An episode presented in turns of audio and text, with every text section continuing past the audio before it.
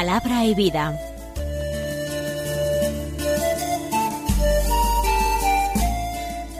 Con el padre Manuel Horta, desde Sevilla.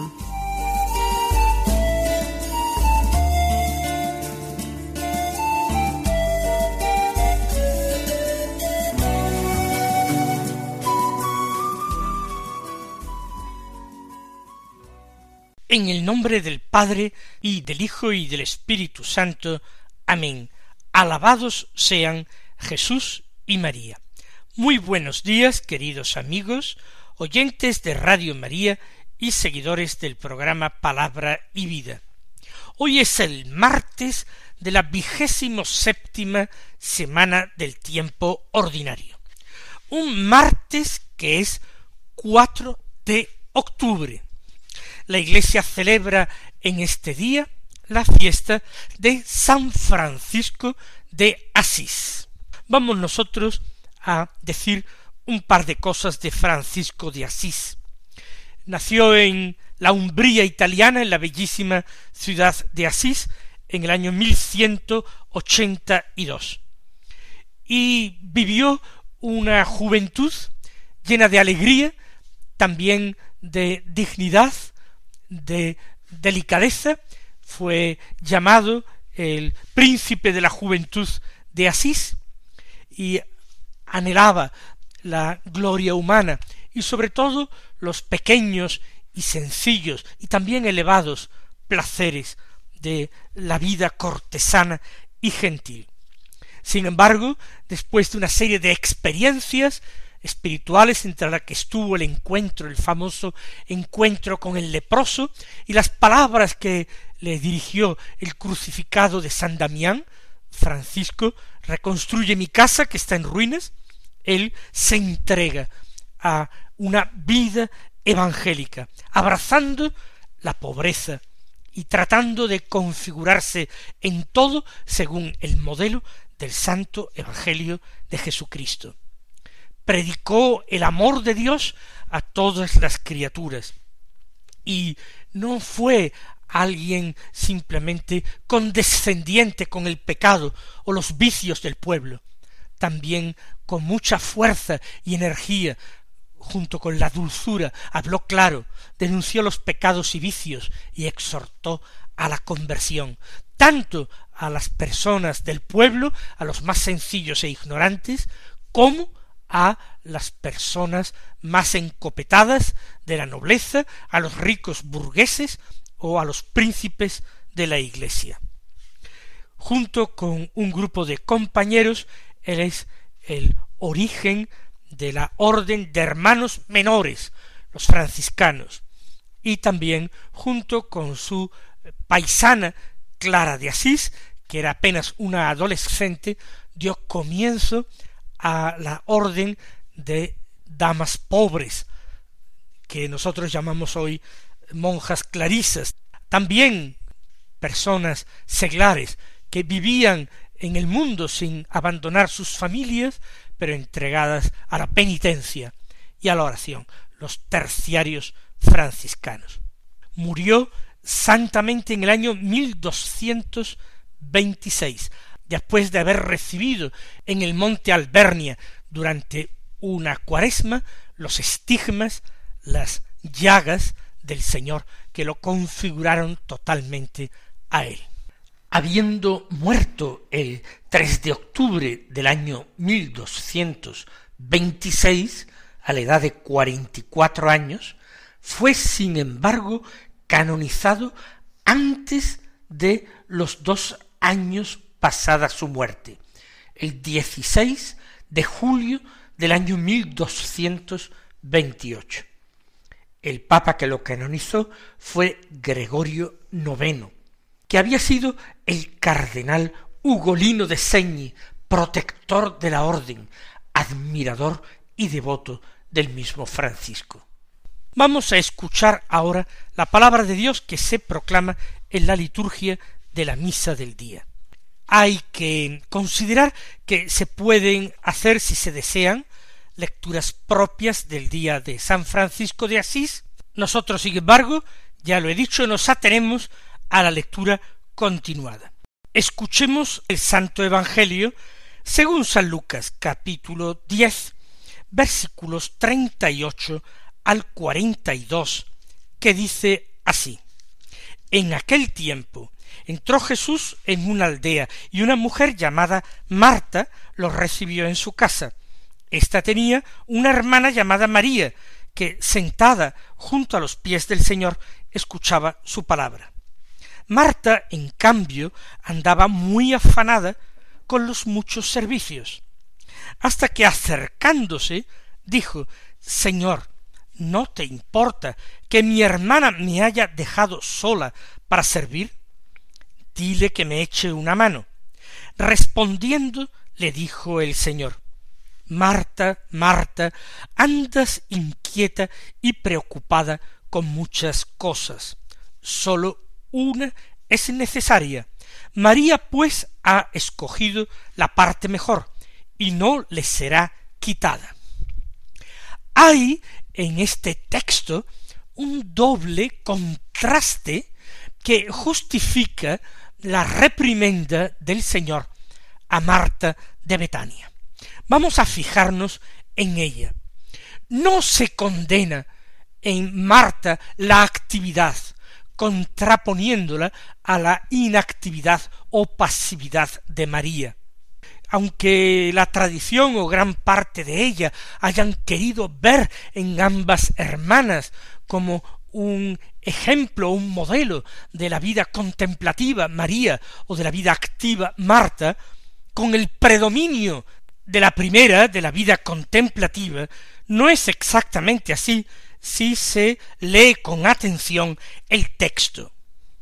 El primer contraste que se da es el siguiente. María de Betania calla. ¿Por qué? Porque está hablando el Señor, porque está enseñando el Señor, porque el Maestro está en casa y sentado imparte su doctrina. María calla, guarda silencio para acoger esa doctrina en su corazón y poder meditarla. Mientras que Marta, sin embargo, interrumpe aquella enseñanza yendo a quejarse a Jesús. Habla cuando debería callar para aprender, para acoger. No estaría nada mal la actividad de Marta si hubiera sido una actividad realizada en el silencio. Ella también podía aprovecharse de las palabras de Jesús, de su enseñanza. Su actividad era buena y santa, porque trataba de agradar al Señor y de servir al Señor con todos los medios a su alcance. El primer contraste que se da en el texto está entre el silencio y la palabra. Y cuando habla el Señor, aunque hable interiormente, como es lo común entre nosotros, la única actitud razonable y sabia es la de callar y de prestar oídos a la sabiduría, al verbo eterno del Padre.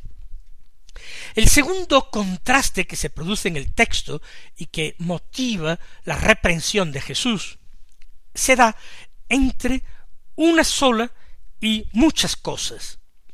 Es un contraste que está presente en las palabras de Jesús. Tú andas preocupada por muchas cosas.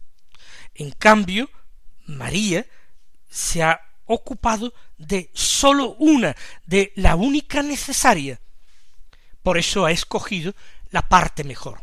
De nuevo el contraste no se da entre la actividad y la pasividad, sino entre el estar disperso en medio de muchas cosas, el estar preocupado, que es ocuparse con antelación de cosas que nos turban y nos quitan la paz, que nos rompen por dentro, o el centrarse o concentrarse en una sola cosa, y en la verdad, en la realidad, hay una sola cosa, una sola cosa que merezca la pena, que sea importante.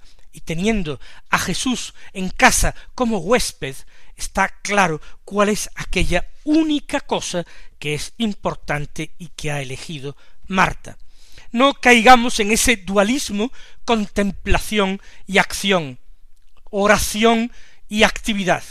ambas cosas estamos nosotros llamamos, llamados si vivimos en el mundo, pero sí estamos llamados a saber callar cuando habla el Maestro y al no partirnos y dividirnos interiormente, sino mantenernos en su presencia unificados.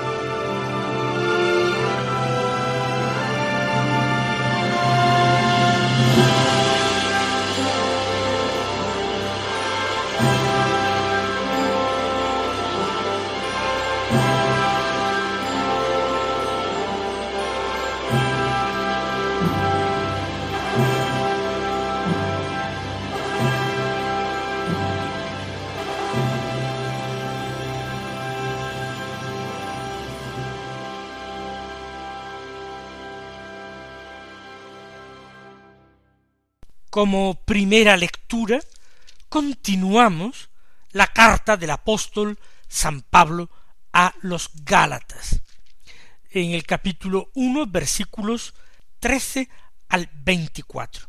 Capítulo 1, versículo 13 al 24, que dicen así. Hermanos, habéis oído hablar de mi pasada conducta en el judaísmo, con que saña perseguía a la iglesia de Dios y la asolaba y aventajaba en el judaísmo a muchos de mi edad y de mi raza como defensor muy celoso de las tradiciones de mis antepasados. Pero cuando aquel que me escogió desde el seno de mi madre y me llamó por su gracia, se dignó revelar a su Hijo en mí para que lo anunciara entre los gentiles, no consulté con hombres, ni subí a Jerusalén a ver a los apóstoles anteriores a mí, sino que enseguida me fui a Arabia y volví a Damasco. Después, pasados tres años, subí a Jerusalén para conocer a Cefas y permanecí quince días con él. De los otros apóstoles no vi a ninguno, sino a Santiago, el hermano del Señor. Dios es testigo de que no miento en lo que os escribo. Después fui a las regiones de Siria y de Cilicia. Personalmente yo era un desconocido para las iglesias de Cristo que hay en Judea. Sólo habían oído decir que el que antes los perseguía anuncia ahora la fe que antes intentaba destruir, y glorificaban a Dios por causa mía. San Pablo se refiere a su pasado. Él nunca ha tratado de ocultarlo. A diferencia de personalidades del mundo actual que tienen un pasado turbio, donde profesaron doctrinas o se adhirieron a movimientos o a grupos de los que hoy se avergüenzan y prefieren cubrir el pasado disimular su biografía y aparentar que siempre han sido lo que son o lo que piensan ahora. Pablo no. Pablo siempre está pregonando cuál fue su pasado. Y no porque fuera un pasado glorioso, no, era un pasado eh, pecaminoso. Pero de esta manera, pregonando su pasado, él glorificaba a Dios que había tenido de él tanta misericordia, tanta piedad, que había derramado sobre él tanta gracia. Por eso ya digo, él se complace en recordar su pasado. Mi pasada conducta dice en el judaísmo. Él habla ya del judaísmo. Está contraponiéndolo al cristianismo, al discipulado, al evangelio.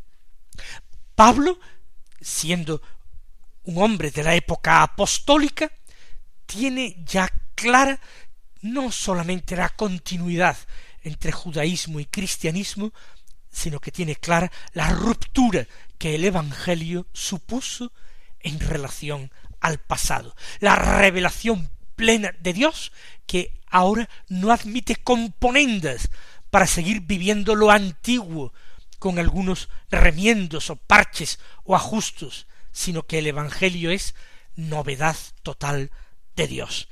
Es la misericordia de Dios que se ha revelado en la plenitud de los tiempos. ¿Y qué dice entonces de su pasado?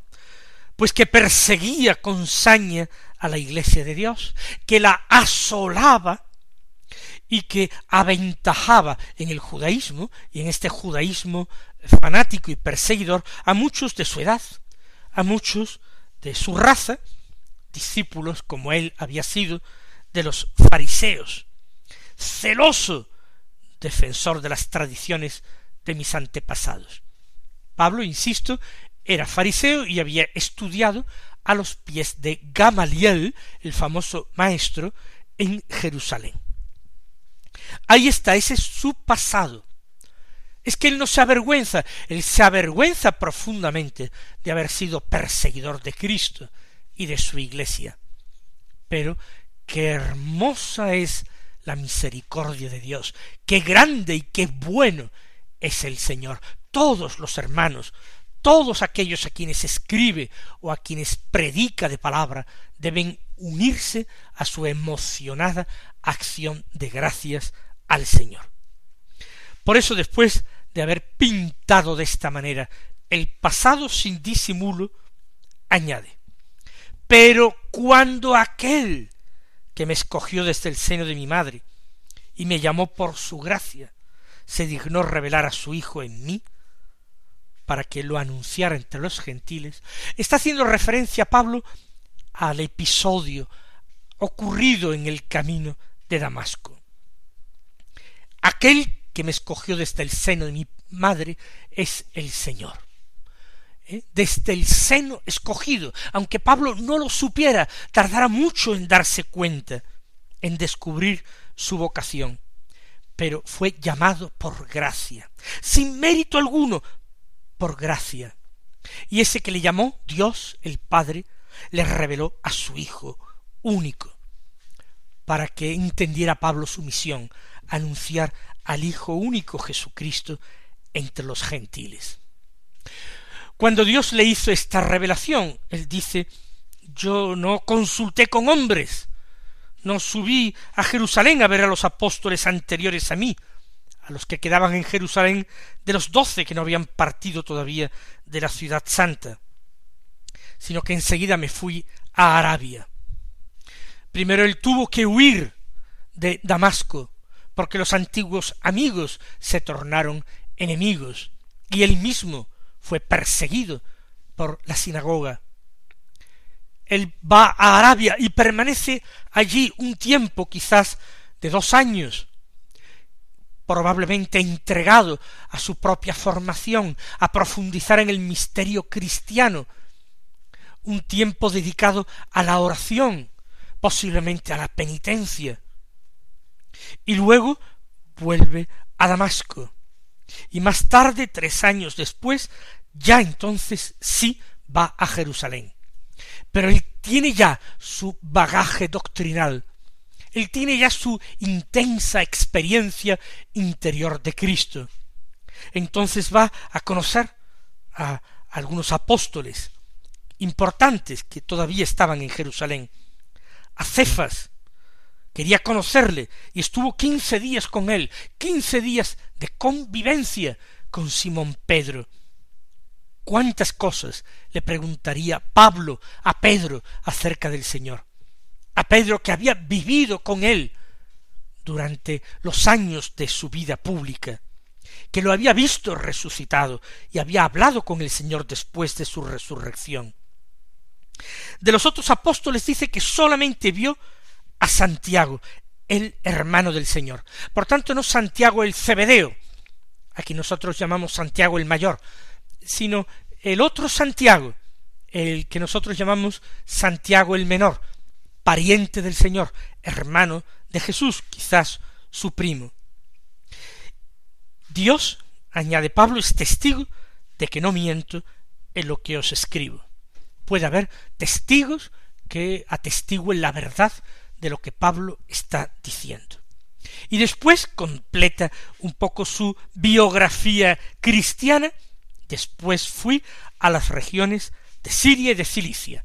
Nosotros sabemos que fue a Tarso, su eh, ciudad natal, que estuvo allí y que de Tarso saldría cuando Bernabé desde Antioquía fue a buscarle para que le ayudara a misionar en Antioquía, posteriormente por otras partes, por Chipre, por Asia Menor, etc.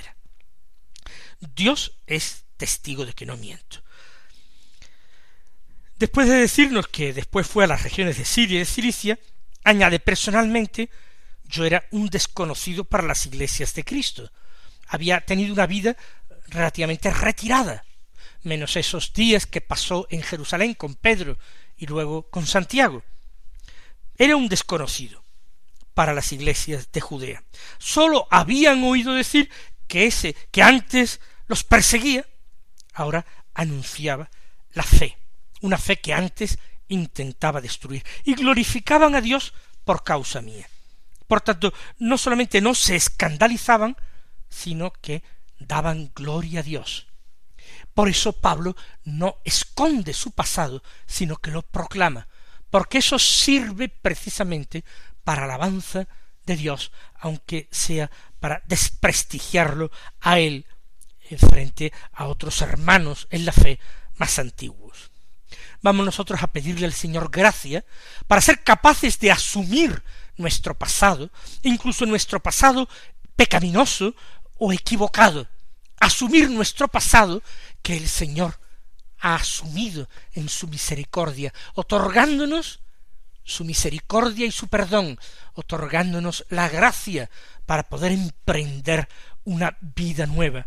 Que aunque nosotros queremos mal, que se luzca el Señor, Siempre lo he dicho y quizás me lo habéis oído repetir, no importa que yo quede como un verdadero trapo con tal de que el Señor se luzca en mí por su misericordia y por ello sea alabado y bendecido por todos. Que el Señor os colme de bendiciones y hasta mañana si Dios quiere.